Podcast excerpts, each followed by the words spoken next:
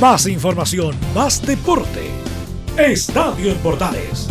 Ya está en el aire con su edición matinal. La primera de Chile, uniendo al país de norte a sur.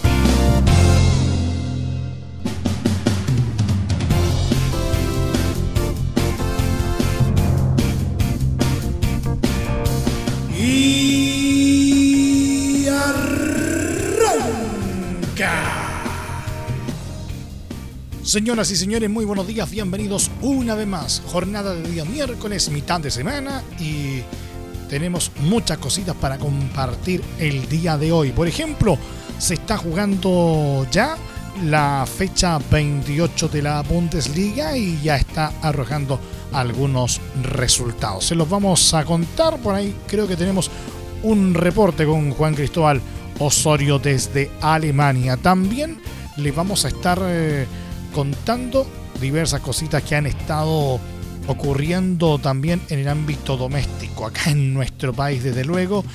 Tenemos Premio Nacional del Deporte por ahí con un resultado más que meritorio. Les vamos a contar de eso y de varias cosas en el polideportivo. De todo esto y mucho más en los próximos 30 minutos cuando comienza una nueva entrega de Estadio Portales AM.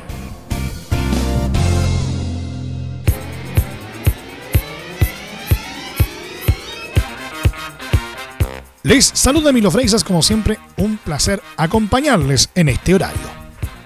El director de desarrollo de la Conmebol, Gonzalo Belloso, aseguró que esperan retomar la Copa Libertadores y la Copa Sudamericana en septiembre y no descartan extender los certámenes hasta el próximo año. En conversación con Teis Sports, el dirigente dijo sobre el regreso de las competencias que nuestra obligación es encontrar el escenario adecuado para que la actividad en las copas vuelva, pero tenemos que analizar la situación de cada país frente a la pandemia y la idea es que se juegue lo antes posible. Va a ser muy difícil, pero estamos haciendo todo lo posible para que suceda. Estamos organizando reuniones con todos los gobiernos. El fútbol es una industria de las tantas que están sufriendo esta pandemia. La problemática más difícil que enfrentamos es la de las migraciones de equipos y los aeropuertos. Queremos volver en septiembre a jugar las copas. De a poco vamos tratando de cumplir nuestro rol y estamos escuchando a los que más saben, afirmó. En la misma línea, Belloso dijo sobre la fecha de cierre de los torneos que si se tienen que terminar el año que viene, tendrá que ser así. También tenemos que ver los calendarios y los torneos de cada país para que se determine la clasificación de las copas del año que viene. Estamos trabajando muy de cerca con los gobiernos. No vamos a poner en riesgo la vida de la gente. A su vez, el representante del organismo afirmó en relación al formato de los certámenes que estas copas ya están en juego, así que no pueden modificarse. La zona de grupos se tiene que terminar. Nunca se evaluó jugar en una sola sede o en un solo país. Inicialmente tenemos pensado jugarlos mano a mano en formato ida y vuelta. Nunca se pensó en jugar a un solo partido acerca de las clasificatorias para el Mundial de Qatar 2022, Belloso indicó que el calendario de eliminatorias para el Mundial no es simple de cambiar, ya que está coordinado con la FIFA. Por ahora está planteado comenzar en septiembre como estaba pauteado, pero no puedo decir si se va a jugar o no en esa fecha. La idea es respetar el calendario. Después, más cerca de la fecha, se determinará si se puede jugar o no. Y nos vamos un ratito a la Bundesliga alemana porque se han dado interesantes resultados, algunos de ellos sorprendentes, en el marco de la fecha 28 de la Bundesliga, porque Bayer Leverkusen de Charles Aranguis sufrió un aterrizaje forzoso luego de dos triunfos seguidos y cayó de forma inapelable por 4 a 1 frente a Wolfsburgo en condición de local por la fecha 28 de la Bundesliga, sumando su primera derrota tras la reanudación del torneo. Mientras tanto, en el clásico alemán, Bayern Múnich consiguió una valiosa victoria este martes al derrotar 1-0 a Borussia Dortmund por la vigésima octava fecha de la Bundesliga, resultado que acercó a los bávaros al título. El detalle de la primera parte de esta fecha 28 la conocemos de primera mano en directo desde Alemania junto a Juan Cristóbal Osorio. Juan Cristóbal, buenos días. ¿Cómo están amigos de Radio Portales y amantes del fútbol? Les saluda Juan Cristóbal Osorio desde Alemania para contarles que ha comenzado la jornada número 28 de la Bundesliga. En el duelo más destacado de la fecha, el Borussia Dortmund sufrió una dolorosa derrota en casa ante el Bayern München. El conjunto bávaro se impuso 1 por 0 con un vistoso gol de Joshua Kimmich. El mediocampista alemán doblegó al portero del Borussia, Roman Bürki, con un globito desde fuera del área en el minuto 43 del partido. Con muchas expectativas y gran interés en todo el mundo, se llevó a cabo este nuevo clásico del fútbol alemán, en el cual el Borussia Dortmund defraudó a sus seguidores con una opaca y temerosa actuación. Por su parte, el Bayern de Múnich demostró una vez más que es, que es por lejos el mejor equipo en Alemania. Los medios alemanes se mostraron críticos hacia el entrenador del Borussia Dortmund, Lucian Fabré, a quien reprocharon su conservador planteo táctico del partido, dejando en la banca a Jadon Sancho y a la dupla de volantes titulares Emre Chan y Axel Witzel. Con este triunfo el Bayern de Múnich extendió su ventaja en el liderato de la Bundesliga, sumando 64 puntos, 7 más que su escolta Borussia Dortmund. Y como dijo el gran Lothar Matthäus, prácticamente abrochó el título. Por su parte, el Bayern Leverkusen de Charles Aranguis sufrió en casa y perdió 4 a 1 contra el Wolfsburgo. El equipo del volante chileno, quien fue nuevamente titular, tuvo una floja actuación y se mostró poco efectivo en todas sus líneas. A pocos minutos del entretiempo, el defensa Marin Pongrancic abrió la cuenta para la visita. En el segundo tiempo, Aranguis apareció jugando en defensa, hecho que resultó bastante sorpresivo. El conjunto de las aspirinas se vio muy desordenado y en solo cuatro minutos encajó el 2 y el 3 a 0, obra de Maxi Arnold y Renato Steffen, respectivamente. Tras esto, Aranguis volvió a su posición habitual en el mediocampo, pero poco pudo hacer para evitar el cuarto gol del Wolfsburgo, anotado nuevamente por el defensa croata Marin Pongracic. Con el partido ya resuelto y muy cuesta arriba, el Bayer Leverkusen descontó en el marcador con un gol del austriaco Julian Baumgartlinger. Con esta derrota el equipo de Aranguis dio un paso en falso en su objetivo por clasificar a la Champions League, descendiendo al quinto lugar de la tabla, ya que el Borussia Mönchengladbach rescató un empate sin goles de visita ante el Werder Bremen. En otro resultado de la jornada 28 de la Bundesliga, el Eintracht Frankfurt y el Freiburg empataron 3 a 3 en un entretenido partido. Continuará la fecha con los siguientes encuentros. El Red Bull Leipzig recibirá la visita del Hertha Berlín, el Fortuna Düsseldorf se verá las caras con un complicado Schalke 04, Hoffenheim se medirá con el Colonia, Augsburg chocará con el Paderborn y el Unión Berlín jugará contra el Mainz. En la segunda división alemana, el Hannover de Miko Albornoz, quien se espera será suplente, enfrentará en casa al Karlsruhe. Bueno amigos, esto es todo por hoy. Desde la ciudad de Múnich informó para Radio Portales Juan Cristóbal Osorio. Completo informe entonces de Juan Cristóbal Osorio en directo desde Alemania como es habitual. Les recordamos a modo de info complementaria que la tabla de posiciones al momento en la Bundesliga está quedando de la siguiente manera. Bayern Múnich con 64 unidades en el primer lugar. Segundo, Borussia Dortmund con 57. Tercero, Leipzig con 54. Cuarto, Borussia Mönchengladbach con 53 unidades. Quinto, Bayern Leverkusen con 53. Sexto, Wolfsburgo con 42 puntos. Séptimo, Friburgo con 38. Octavo, Schalke 04 con 37 unidades. Noveno, Hoffenheim con 36. Décimo, Colonia con 34. Lo mismo que el Hertha Berlín en la undécima posición. Duodécimo, Augsburgo con 30. Décimo tercero, Unión Berlín también con 30 unidades. Décimo cuarto, Eintracht Frankfurt con 29. Décimo quinto, Mainz con 27 entrando ya en la zona comprometedora. El Fortuna Düsseldorf se ubica en la decimosexta posición con 24 puntos y en zona de descenso directo Werder Bremen con 22 puntos y Paderborn con 18 puntos. En tanto, la Bundesliga 2, el ascenso germano, está hasta el momento de la siguiente forma, cuando también se está disputando la fecha 28 que debería concluir hoy miércoles.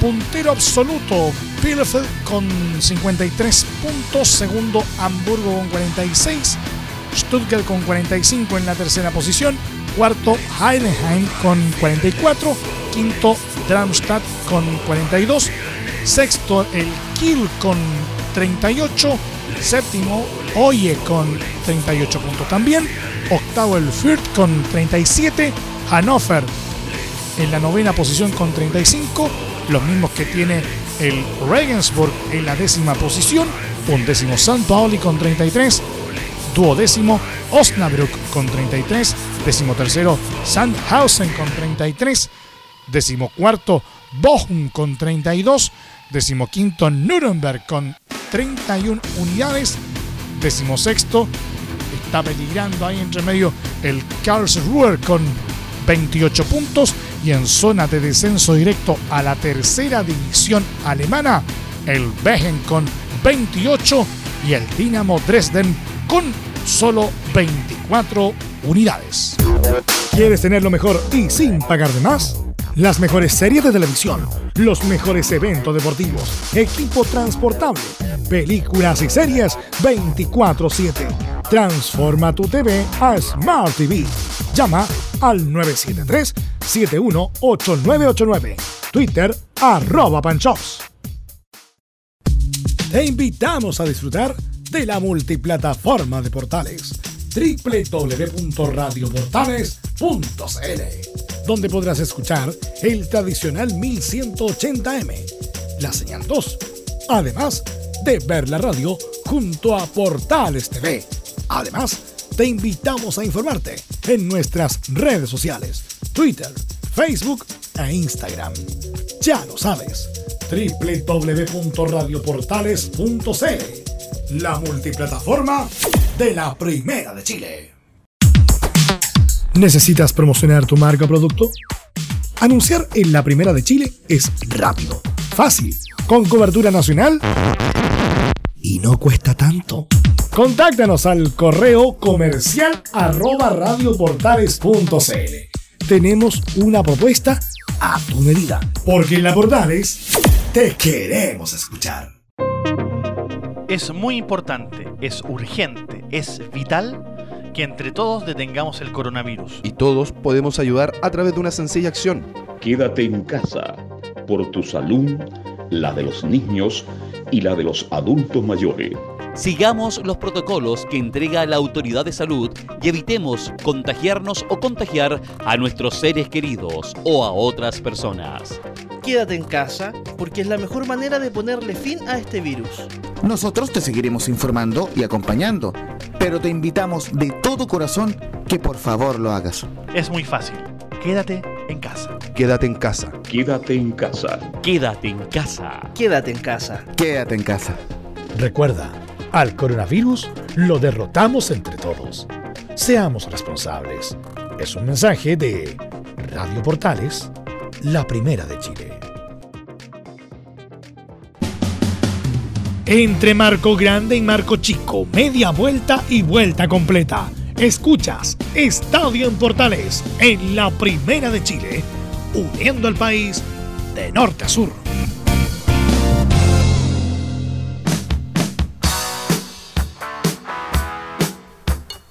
Un datito interesante a esta hora de la mañana, la hinchada de Colo Colo marcha dentro del top 15 en el ranking de las mejores del mundo en la votación online que está llevando a cabo el diario deportivo español Marca.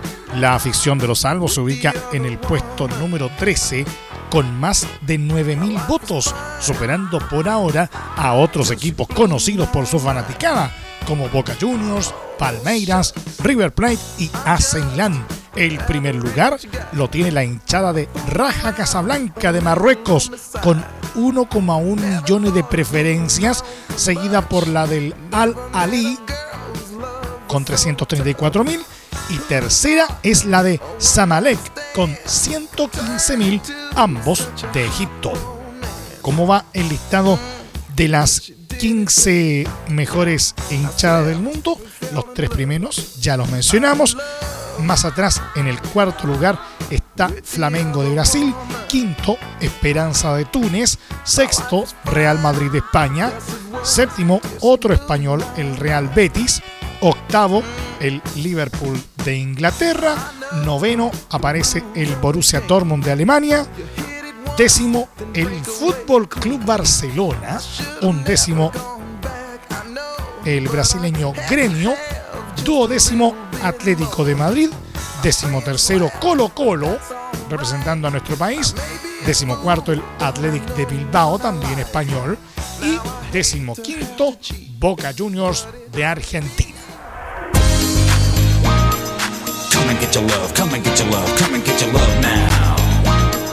Come and get your love, come and get your love, come and get your love. Mucho ojo con esto, especialmente entre los hinchas de Universidad de Chile, porque los bicampeones de América Marcelo Díaz y Mauricio Isla expresaron públicamente sus respectivos deseos de llegar al conjunto del romántico viajero como una próxima parada en sus carreras, pero Azul Azul enfrenta un complejo panorama financiero que los tiene alejados.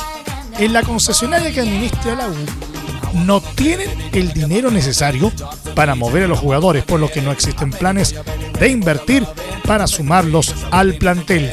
Conforme a lo sostenido, en los estudiantiles avisoran un balance financiero con números negativos al cierre del año, cuestión por la cual se complica aún más la opción de tener a alguno de dichos futbolistas. Marcelo Díaz es jugador de Racing, donde tiene contrato vigente, en tanto que Isla juega en Fenerbahce y según la prensa argentina tiene chances de jugar en Boca Juniors en la U. Para reducir sus gastos, tiene la intención además de liberar el contrato de Ángelo Enríquez, delantero que recibe 1,2 millones de dólares anuales, por lo que desde el club señalaron que le hicieron el ofrecimiento, pero este lo rechazó.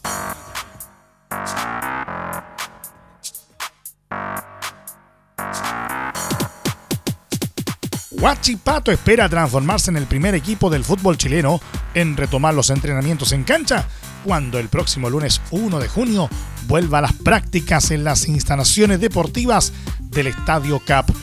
De acuerdo a lo que hemos podido averiguar, el plantel del acero volvió el lunes de un periodo de vacaciones establecido ante la pandemia. Tras eso, los jugadores se sometieron precisamente ese día a test PCR con el objetivo de descartar que algún jugador presente el coronavirus para seguir durante estos días con entrenamientos en sus respectivas casas y con sesiones educativas de protocolos sanitarios. La idea es que el lunes se retomen las prácticas en cancha con cuatro sesiones de una hora desde las 8 de la mañana, con 7 jugadores en el campo de juego y con 30 minutos entre cada grupo para así proceder a labores de higienización.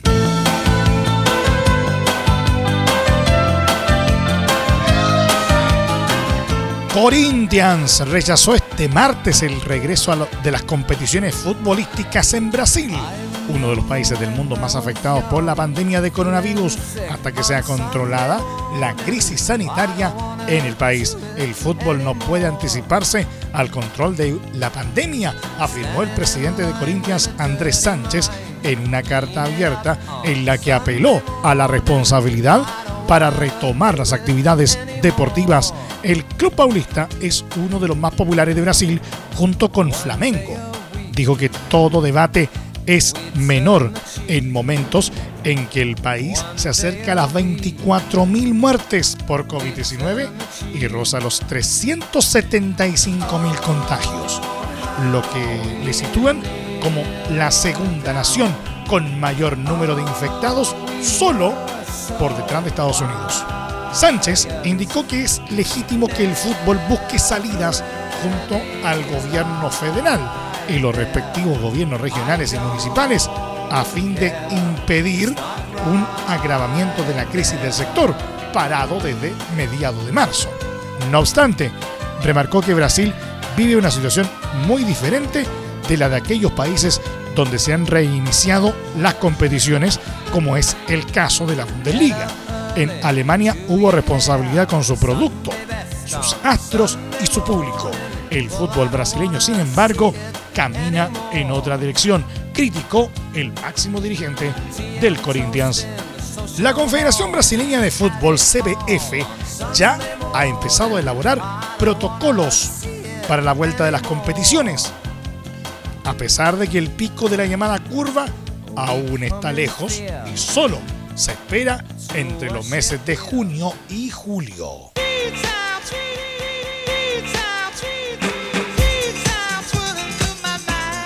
Vayamos un poquito al polideportivo que viene bastante nutrido el día de hoy.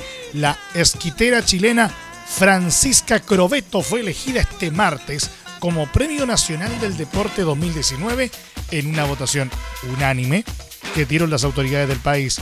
Cabe recordar que el galardón consiste en un diploma de distinción firmado por el presidente de la República y un monto equivalente a unos 12.340.000 pesos a través de una sesión telemática, como ordena el estado de cuarentena total en Santiago, se escogió a la medallista de plata en los Juegos Panamericanos de Lima como la mejor deportista del pasado año. Francisca es una deportista ejemplar con una trayectoria que la avala en una disciplina en la que se requiere una especialización extraordinaria. Nos alegramos mucho por ella que abrazó el tiro skit desde muy temprano y que año tras año ha respaldado su decisión con muy buenos resultados y un gran talento, señaló la ministra Cecilia Pérez. Al recibir el premio, la primera deportista criolla en clasificar a los Juegos Olímpicos de Tokio comentó que me lo tomo con sorpresa, con una humildad gigantesca, tenemos tan buen material y tuvimos un 2019 tan increíble que no me lo esperaba. Es un honor gigante. Llevo una vida dedicada al alto rendimiento y espero practicarlo por años porque estoy en un deporte muy longevo. La comisión que decidió esta votación estuvo compuesta por la ministra de Deportes Cecilia Pérez, la directora del Instituto Nacional de Deportes Sofía Rengifo, el diputado Sebastián Keitel, la senadora Yasna Proboste y el presidente del Círculo de Periodistas Deportivos de Chile, Danilo Díaz. De esta manera, la tiradora coronó una gran temporada. Algunos de sus logros obtenidos son la medalla de plata en los Juegos Panamericanos de Lima 2019, la presea en la Copa del Mundo de tiro al vuelo y el bronce en la final de la Copa del Mundo en la prueba mixta.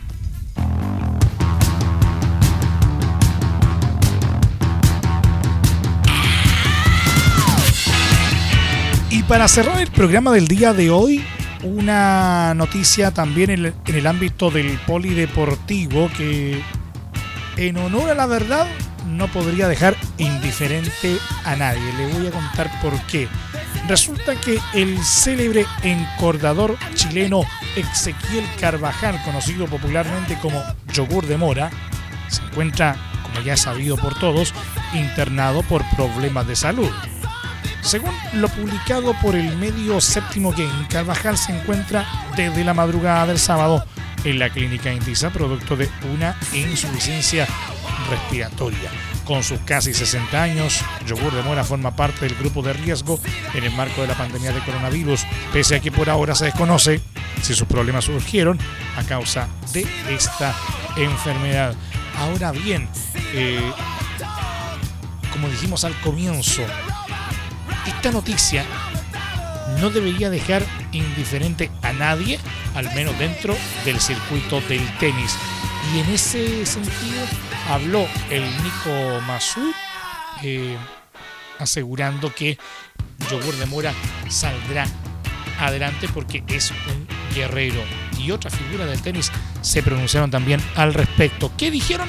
dejemos que Laurencio Valderrama nos cuente una pequeña actualización respecto a esta noticia en desarrollo. Laurencio, buenos días. Hola, ¿qué tal Emilio? Gusto de saludarte a ti y a todos quienes escuchan Estadio en Portales AM, tanto en Radio Portales Señal 2 como en sus medios asociados y en Radios por Chile, la Deportiva de Chile. En este informe del miércoles 27 de mayo nos enfocaremos en el tenis y en particular en una figura emblemática de nuestro deporte blanco a nivel nacional, Ezequiel Carvajal. En efecto, nuestro querido Yogur de Mora se encuentra internado en la clínica Indisa desde la semana pasada, producto de una insuficiencia respiratoria aguda a consecuencia del COVID-19. Una información que fue ratificada en su momento por Sergio Elías, presidente de la Federación de Tenis. La familia del tenis está preocupada porque Ezequiel Carvajal, de 60 años, pertenece al grupo de riesgo por su edad y porque ya arrastraba otra enfermedad, la diabetes.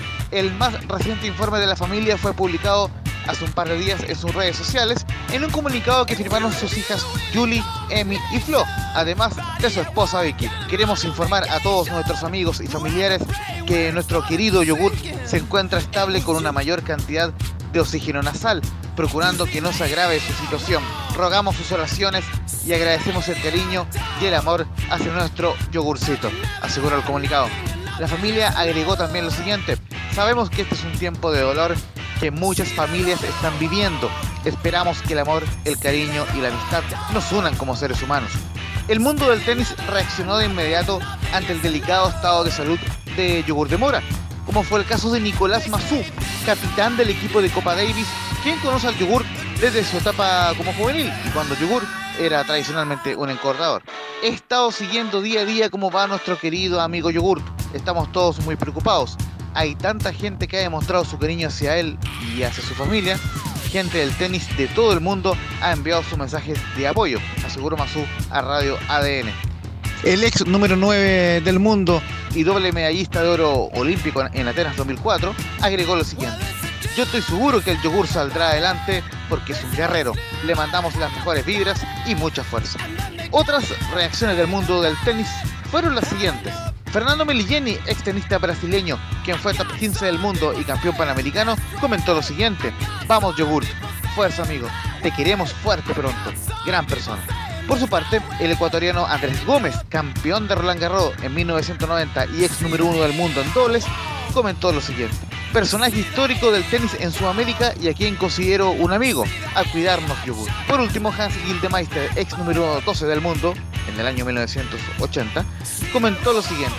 Estamos toda la gente del tenis preocupados por él. Esperemos que se mantengan cuidados intensivos y se recupere pronto.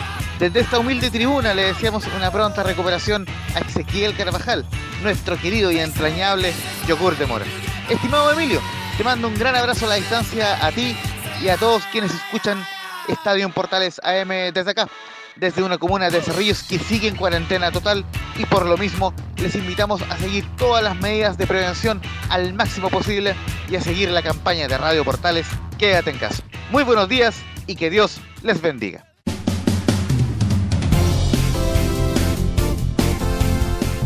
Nos vamos, nos vamos nomás. Muchas gracias por el favor de su sintonía. Hasta aquí nomás llegamos con la presente entrega de Estadio en Portales en su edición AM, como siempre a través de las ondas de la Primera de Chile. Les acompañó Emilio Freixas. Muchas gracias por acompañarnos a través de la señal 2, a través de Portales Digital, a través de nuestros medios asociados en todo el país y también a través de radiosport.cl, la deportiva de Chile. Continúen disfrutando de la programación de la señal 2 de Radio Portales porque ya está aquí, portaleando la mañana. A continuación, no se olviden que a partir de este momento, este programa se encuentra disponible a través de nuestra plataforma de podcast en Spotify en los principales proveedores de podcasting y por supuesto también en nuestro sitio web www.radioportales.cl. Búsquenos como Estadio en Portales. Más información luego a las 13.30 horas en la edición central de Estadio en Portales junto a Carlos Alberto Bravo y todo su equipo. Que tengan todos un muy buen día y recuerden siempre, ahora más que nunca, quédate en casa. Buenos días. Más información, más deporte. Esto fue Estadio en Bordales, con su edición matinal. La primera de Chile, uniendo al país de norte a sur.